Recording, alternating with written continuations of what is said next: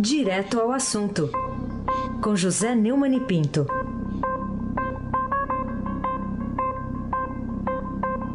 Neumani, bom dia.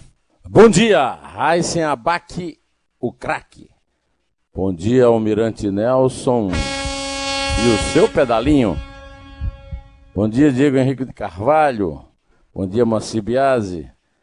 Bom dia, Clã Bonfim. Manuel, que está voltando ao trabalho.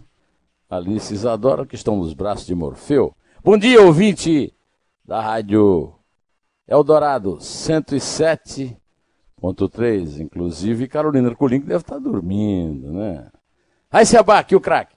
Muito bem, vamos tratar de vários assuntos, mas lógico, né, Neumann? O principal hoje é a tragédia de Brumadinho, até agora com 58 mortos e 305 desaparecidos, depois do rompimento de três barragens da mineradora Vale, lá na cidade. É, será que os novos governos, refiro uma aqui ao Jair Bolsonaro, federal, e de Romeu Zema, no governo estadual, teriam alguma culpa nessa tragédia e mais consequências reais para eles poderá ter esse, esse massacre né, que aconteceu lá em Brumadinho? É, antes de fazer o comentário, eu gostaria que o Almirante Nelson me tocasse aí o que o Bolsonaro disse a respeito é, antes de entrar na mesa da operação lá no Hospital Albert Einstein, né? Retornamos da voz então, na madrugada de sexta-feira, e depois do almoço, aquela barbaridade lá em Brumadinho, Minas Gerais. Algo que afeta a todos nós e nós somos solidários aos familiares das vítimas. Sobrevamos a região e o nosso, nosso time de ministros já tinha tomado as suas providências no sentido de buscar é, minorar a dor dos familiares, bem como dar apoio aos sobreviventes, entre outras coisas. Tivemos também, obviamente, né, partiu na frente o governador de Minas Gerais. Bom, é, acontece o seguinte: os novos governos têm hoje exatamente 28 dias, menos de um mês. Podem ser culpados de nada e tiveram uma ação muito mais rápida e consequente do que no desastre de Mariana Dilma Rousseff, que só apareceu lá cinco dias depois e que não esteve muito longe de ter a, a, também a ação que o Romeu Zema teve lá em Minas. Né? O, o, o que você pergunta sobre as consequências, aí é o seguinte, primeiro tem que rezar muito para que não haja outra tragédia semelhante, porque aí vai ser difícil é, escapar dessa responsabilização, pelo menos em relação aos anteriores, né?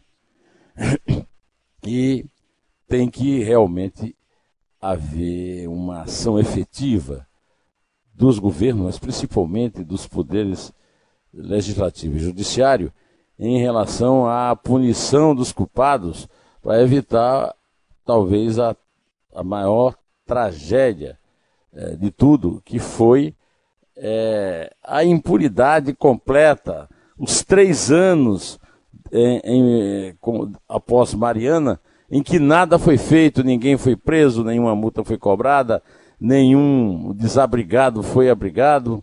Estamos, é, acabo de ouvir, né, junto com todos vocês, o depoimento emocionante, emocionado do André Borges lá em Brumadinho, e eu li também no, no, no portal do Estadão, é, o depoimento de Daiane Nascimento, Daiane Nascimento, viúva de Jonatas, que morreu lá e que ela enterrou, e ela disse que tinha de dar graças a Deus de conseguir enterrar o corpo do marido, né?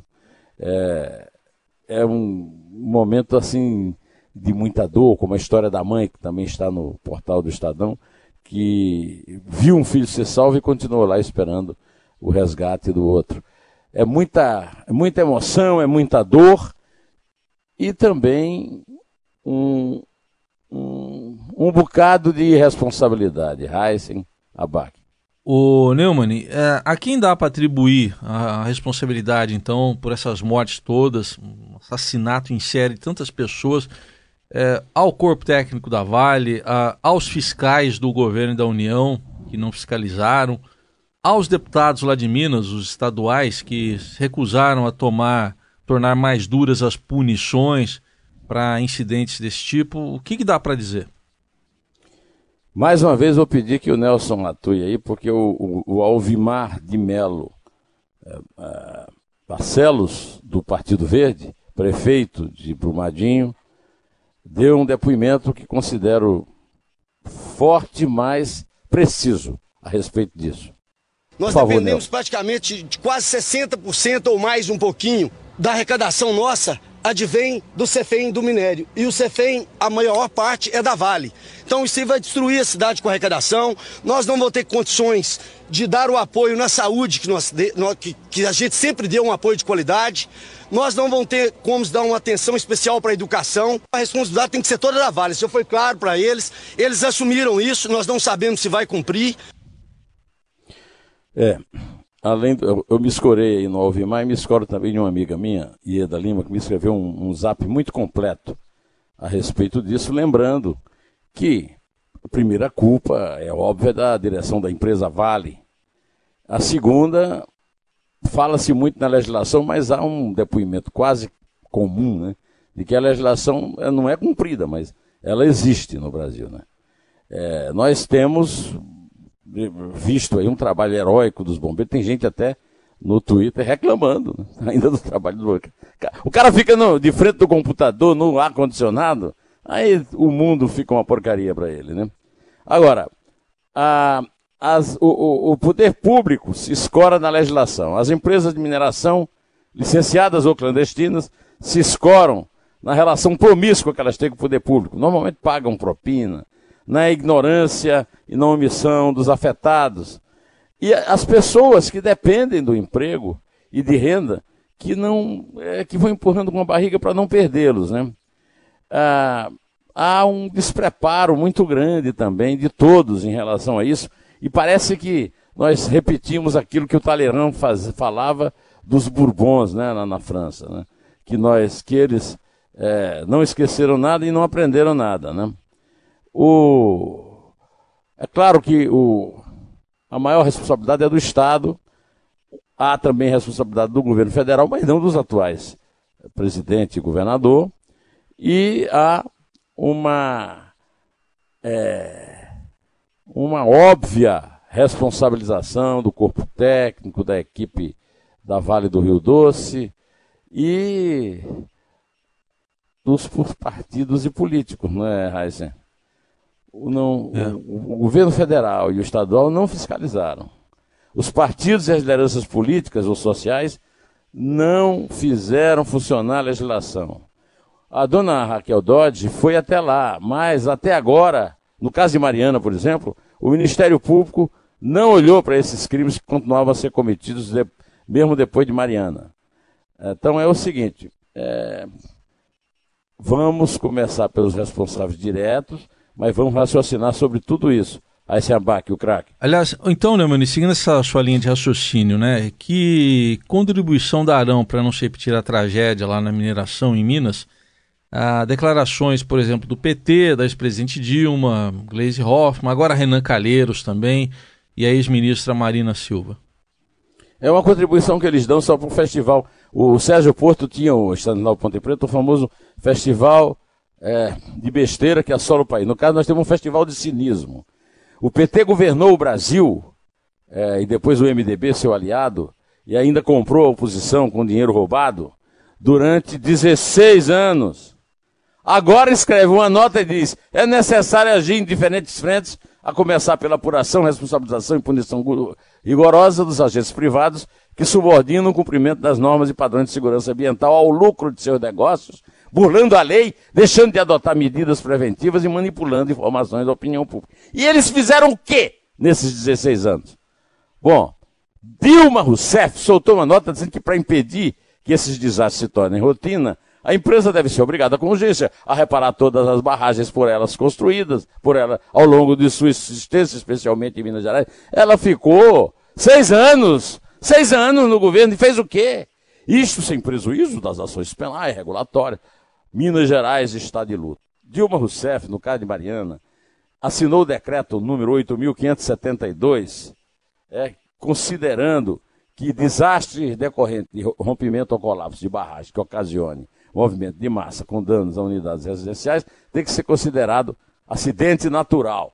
Olha, está havendo uma grande discussão entre petistas e antipetistas sobre isso, porque a Dilma mesmo se manifestou dizendo que é má fé, fake news, é, que na verdade o decreto era é, era para permitir os atingidos sacar o, F, o, FGTS. Mas a verdade é que se, o, é, a culpa é enorme, porque isso aí permitiu que a Vale não cumprisse seu dever, que aí não fosse, que os fiscais não tivessem que trabalhar. Marina Silva, depois de três anos do grave crime ambiental em Mariana, com investigações ainda não concluídas e responsáveis punidos, a história se repete como tragédia em Brumadinho. É inadmissível que o poder e imperador, poder público e as empresas mineradoras não tenham aprendido nada. Marina Silva foi ministra de, ministra de, de Meio Ambiente no governo Lula. O que é que ela fez? Ah, ela é, se orgulha de ter prejudicado a obra de, de Belo Monte. E, ora, o que é que tem a ver Belo Monte com a, com a usina, com a, os, as represas de, de rejeitos no Rio? Para completar o cinismo total, aparece Renan Calheiros, ministro desde o governo Fernando Henrique, aliado de, de todos os governos. Não podemos prejugar, mas é urgente em respeito às vítimas de Brumadinho o afastamento cautelar da diretoria da Vale, assim como a nomeação de diretoria interventora para impedir a destruição de provas e apurar com isenção de fatos. Ô Renan, tá faltando água em Alagoas? Vai tomar banho! Aí se abaque o craque. O Neumann, a gente é, não tem notícias, pelo menos estou puxando pela memória aqui, de, é, de crimes similares na Vale, na época em que era estatal. Ela foi privatizada em 97, no, no governo Fernando Henrique. E a gente vê aqui e ali já algumas, alguns comentários de gente falando de reestatização da empresa. E aí, Neumann? O Estado não tem capacidade de gerir a Vale. E não é pelo fato do Estado não ter capacidade de fiscalizar a Vale privada que nós devemos entregar de volta a Vale ao Estado. A extrema-direita e a extrema-esquerda estão é, patinando nessa lama seca lá de Brumadinho para pedir a reestatização. É também o caso de mandá-los tomar banho, porque, na verdade, a, pior administração possível foi a administração do Estado, inclusive que pesa no nosso bolso. É, é, uma, é uma solução estúpida entregar para aquele que não cumpre o seu dever de volta à administração porque ele não cumpriu o seu dever. Pelo amor de Deus. Aí você abaque o craque. Bom, indo agora para outros assuntos, uh, resgatando ainda do fim de semana, uh, uma notícia que saiu na Folha, Neumann, principal notícia política, foi a de que Léo Pinheiro, na delação premiada que fez, você falou dela até semana passada já aqui, descreveu uma propina pa, paga ao atual corregedor do Conselho Nacional de Justiça, o ministro Humberto Martins. É, nós já conversamos sobre essa delação, como você lembrou na semana passada, porque é uma delação da qual se espera que o judiciário entre, né? Porque o, o, essa, essa delação demorou dois anos e meio sendo negociada, porque ela citava o, o Dias Toffoli, que é atual presidente do Supremo. É, a presença do Humberto Martins na notícia da Folha já dá alguma ideia de que não vai ser só executivo e e legislativo. O judiciário vai entrar. Agora, ainda não, não, não há pelo menos nada noticiado que envolva o Dias Toffoli. E eu quero saber se a coisa do Dias Toffoli foi abafada mesmo. Né? O, aliás, eu quero lembrar que o Sérgio Cabral quer delatar a Justiça do Rio e a alta cúpula da Justiça. Ah, isso já foi publicado nos jornais.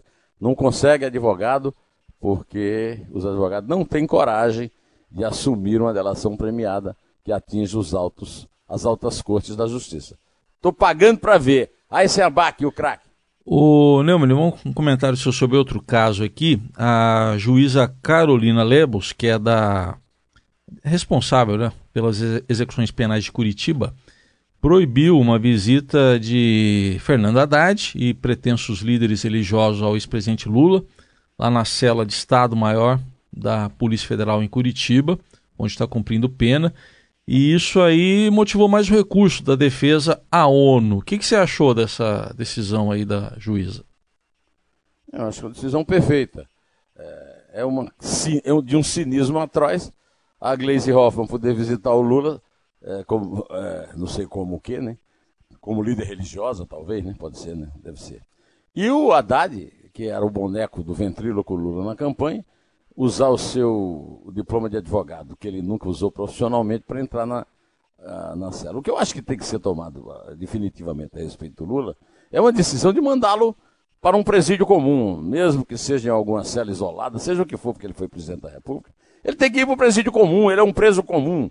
E a ONU não tem nada a ver com isso. O que é que a ONU tem que se meter em assuntos de criminosos, como é o caso do Lula? Lula é um criminoso condenado em segunda instância. Não há mais discussão fa factual ou factível né, a respeito disso. E o lugar dele cumprir a pena dele é na cadeia.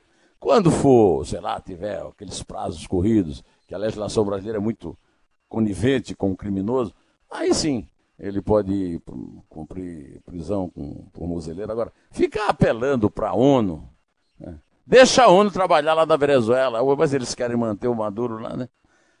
Aí se abaque o craque. O Neumann, outro destaque do fim de semana, a entrevista da deputada estadual paulista Janaína Pascoal, eleita, entrevista com o Estadão de ontem, ela disse que no caso da investigação lá do Ministério Público Federal sobre o escândalo da Alerj, um dos envolvidos, Flávio Bolsonaro, é, ela disse que ele age da mesma forma que Lula e Aécio na Operação Lava Jato. Como é que você avalia o que ela disse? Janaína Pascoal tem produzido, e eu tenho dito isso na, nos meus vídeos no YouTube, ah, os melhores tweets a respeito da, de todas as questões, também agora em relação a, a, a Brumadinho, ela me escreveu um WhatsApp que eu li inteiramente no meu vídeo de ontem, né? A respeito de uma obviedade, né? É que não é um crime ambiental, é um crime contra a humanidade, é um, é um homicídio doloso por omissão. Agora ela se junta com Luiz Macluf de Carvalho, um dos mais brilhantes repórteres do Brasil. E o Macluf faz uma entrevista com ela, para o Estadão. Janaína Pascoal teve 2 milhões de votos. É deputada estadual eleita pelo PSL. E ela, a respeito do caso do Flávio Bolsonaro, filho do Bolsonaro, e senador eleito pelo PSL, ela disse exatamente o seguinte: Flávio tem todo direito à defesa, a entrar com todas as medidas, mas me parece complicado ver uma reação parecida com a que foi a do Aécio Neves e com a que é do Lula hoje. Segundo ela, foi um erro. O senador tem concordado com o, o senador eleito ter concordado com o pedido ao Supremo Tribunal Federal para que suspendesse a investigação pelo Ministério Público do Rio, concedido em liminar do ministro Luiz Fux. Porque, segundo Janaína, ainda que não tenha nada errado, isso gerou uma situação, um sentimento, poxa, por que ele não explica logo? E o sentimento, segundo ela, é legítimo. Eu quero lembrar de duas coisas. A, a Janaína Pascoal, ela é professora de, de Direito Penal na Universidade de São Paulo. E ela é, juntamente com o professor, seu colega e seu orientador, é, Miguel Reale Júnior, é, os dois são os autores é, do impeachment de Dilma, que terminou sendo bem sucedido lá no Congresso Nacional.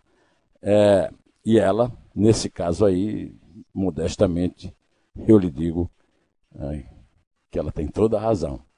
Aí sem abaque o craque. Para a gente fechar, Neumann, o que, que você chama atenção para o nosso público aqui para a entrevista da semana no seu blog, o blog do Neumann? É, eu chamo atenção para a entrevista do jornalista, meu colega, meu amigo, é, Hildeberto Aleluia, é, um baiano carioca, segundo ele próprio, metade baiano, metade carioca, escreveu livros sobre redes sociais, né, o futuro da internet, por exemplo, é um bom livro.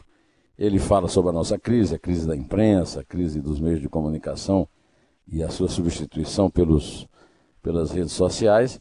E o Aleluia é, tem um blog, e nesse blog ele denuncia desde muito tempo aquela questão do Foro de São Paulo, é, é eleitor de primeira hora do Bolsonaro. E também lembra uma coisa é, que eu chamo inclusive para a linha fina da chamada da entrevista, que é o seguinte: ele calcula que o Bolsonaro perdeu uns 10 milhões de votos naquela campanha é, do ele não, aquela coisa que a esquerda e a centro-esquerda tentou ganhar no grito. A eleição terminou não ganhando, mas segundo Aleluia, pelo menos 10 milhões de votos foram perdidos ali. De qualquer maneira, é, a entrevista é muito lúcida, muito esclarecedora e, e trata de assuntos em profundidade que merecem ser discutidos. Eu aconselho muito a você, ao Almirante Nelson, muito feliz hoje com o Bruno César, né? Aliás, o Bruno César foi um, caiu como Bruno, uma luva no Bruno Henrique, né? Bruno Henrique. Bruno desculpa. Henrique. O Bruno Henrique. É. Bruno César é do Palmeiras, é isso? Não, é, é um que. É. De onde é o Bruno César? Jogou no Corinthians. Não é isso? É, tá no Vasco agora. É Bruno Henrique. Você tá torcendo Olha, com um cara do Vasco, hein?